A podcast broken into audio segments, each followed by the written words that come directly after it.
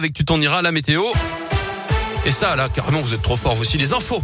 Greg Delsol. Et à la une, la plus grande centrale nucléaire d'Europe touchée par des frappes russes en Ukraine, la centrale de Zaporizhia, des frappes qui ont provoqué un incendie, mais sa sécurité est garantie selon Kiev qui accuse Moscou d'avoir recours à la terreur nucléaire. Les secours ukrainiens affirment avoir stoppé la progression de l'incendie. Le président ukrainien Volodymyr Zelensky accuse Moscou donc de recourir à cette terreur nucléaire. La fin d'un faux suspense, Emmanuel Macron est enfin officiellement candidat à sa réélection. Il l'annonce dans une lettre aux Français publiée ce matin dans la presse régionale. Il veut inventer une réponse française et européenne pour faire face aux nouveaux défis. Il donne quelques grands axes de sa campagne, travailler plus et baisser les impôts. Et il prévient, il ne pourra pas mener campagne comme il l'aurait souhaité en raison du contexte. Silence, circuler, un radar sonore est en test à Bron. Ce détecteur automatique du bruit des véhicules a été installé pour trois mois à l'angle de l'avenue Camille Rousset et de la rue Ampère dans le cadre de la loi d'orientation des mobilités.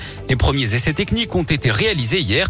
Le dispositif a été créé par l'entreprise MicroDB basée à Écully. Un premier micro mesure le bruit ambiant et le niveau sonore, puis des caméras 3D détectent le passage des véhicules dont le son est enfin capté et analysé par 52 autres micros. Pascal Berthaud est le directeur général du CEREMA.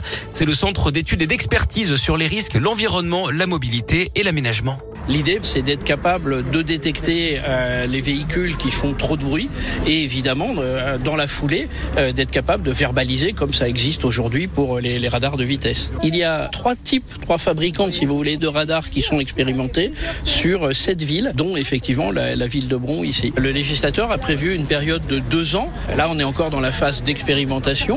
Celle-ci va durer trois mois. Derrière, après, il y a une phase d'homologation parce que quand après on met des PV, on n'a pas droit à l'erreur.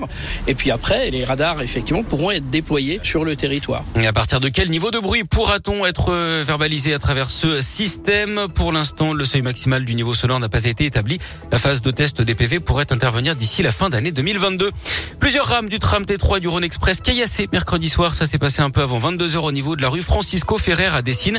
D'après le progrès, sept vitres ont été brisées. Aucun blessé n'est à déplorer. Deux jeunes âgés de 16 et 19 ans ont été interpellés. D'autres suspects ont réussi à prendre la fuite. Ils avaient fait appel à un camion publicitaire pour annoncer la mise en ligne de leur nouveau clip de rap dans lesquels ils réclamaient toujours la libération de leur leader.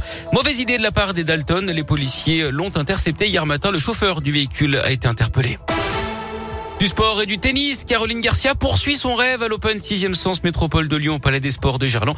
La Lyonnaise est qualifiée pour les quarts de finale. Elle a battu l'Italienne Trevisan en 3-7. Elle retrouvera cet après-midi la Belge Van Huitvank. On suivra également l'Ukrainienne Yestremska qualifiée elle aussi après on le rappelle avoir fui le conflit ukrainien et laissé sa famille sur place. En foot, la 27e journée de Ligue 1, Lyon est à Lorient ce soir à 21h. Ce sera sans Léo Dubois et Tanguy Ndombele, forfait mais avec le retour de l'attaquant Jeffrey Adelaide. Il était absent depuis plusieurs mois en raison d'une grave blessure à un genou.